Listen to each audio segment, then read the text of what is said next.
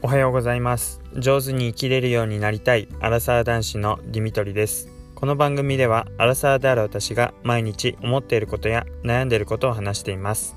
聞いていただいた方に共感していただけたりもやもやしたものが少しでも軽くなってもらえたらと思っています。おはようございます、えー、金曜日の朝になります、えー、クリスマスイブに、えー、なりましたね。えー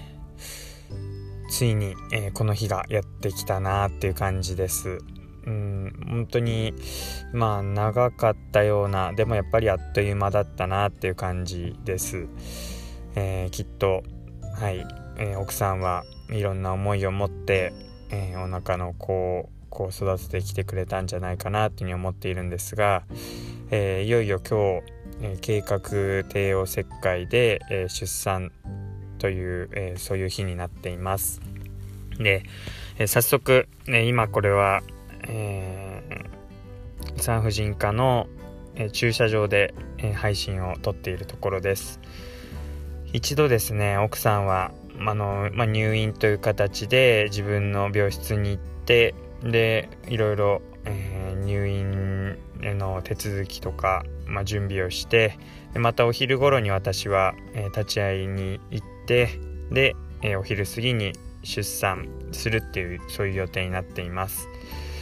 えー、もう本当、うん、ここ1週間、まあ、特に昨日あたりからあの結構考えると緊張していてあの、まあ、奥さんは、うん、実感がないって言ってましたけど、まあ、それでもやっぱり、うん、怖さとかあとはま楽しみとかそういう気持ちがあるんだろうなっていう気がしています。あの逆子が治らなかったのであの結局無痛分娩を考えていたんですけども、まあ、それができないっていうことであの計画的な、え帝王切開ということになりました。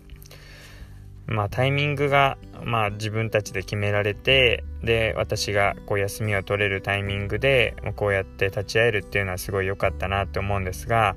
まあ奥さんとしてはやっぱりお腹を切るっていうのがかなり不安みたいで、まあ、痛いらしいなとか、えー、その後も怖いななんてことを話していました。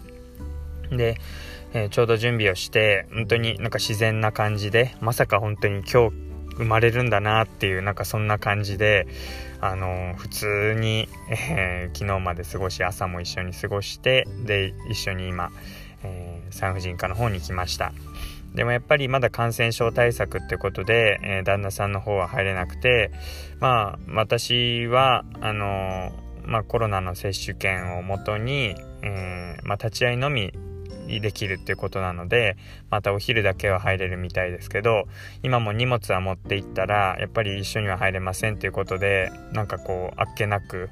えまあ、荷物はこの受付の方が持って行ってくださるってことでなんかはいあの産婦人科の前であっさりとじゃあ頑張ってねっていう感じでさらっとお別れになってしまいました。で手術の瞬間、えー、に一緒に会えるのかわからないですけど、まあ、次一緒に会うのはもう生まれてる時かもしれません。でまあうん、まあ、不安なんだろうなというふうには思いますが、うんまあ、ここを頑張ってほしいなというふうに思いますあのちょうどいろいろ妊娠してからこう今まで、えー、いろんなこう転ばないようにとか気をつけてきたんですけど ちょうどさっき、えー、産婦人科の前の、えー、ちょっとした段差で階段があると思わず転びそうになっててあのまさかこの、はい、今まで10ヶ月間、えー、頑張ってきてえー、気をつけてきてまさかこの本当に今日生まれるっていうタイミングで産婦人科の階段に転びそうになるとはっていう感じでちょっとびっくりしたんですがまあ普段コンタクトなんですが奥さんは、えー、それがまあ手術っていうので、まあ、眼鏡にならなきゃいけないとかいうのもあって、まあ、そういうのもあるかもしれません。眼鏡によってちょっと見づらくなって、えー、いたっていうのもあるかもしれませんが、はい、なんかそんなまあ、ちょっと普段と同じような雰囲気ながらもやっぱり手術の日っていうといろいろ違ってくるよなっていうそんな日です。まあ、なかなかこの出産当日の配信っていうのも、えー、珍しいっていうか本当に一生に一回だと思うのではいあのー、なんか特別な日じゃないかなというふうに思っています。まあ、お昼頃にまた、えー、生まれて、うん、余裕があれば、えー、配信できるかな。まあでもいろいろ各方面に連絡しなければいけないっていうのはあるので、また明日、えー、その時の様子についてはお話しできればなっていうことも思っています。はい。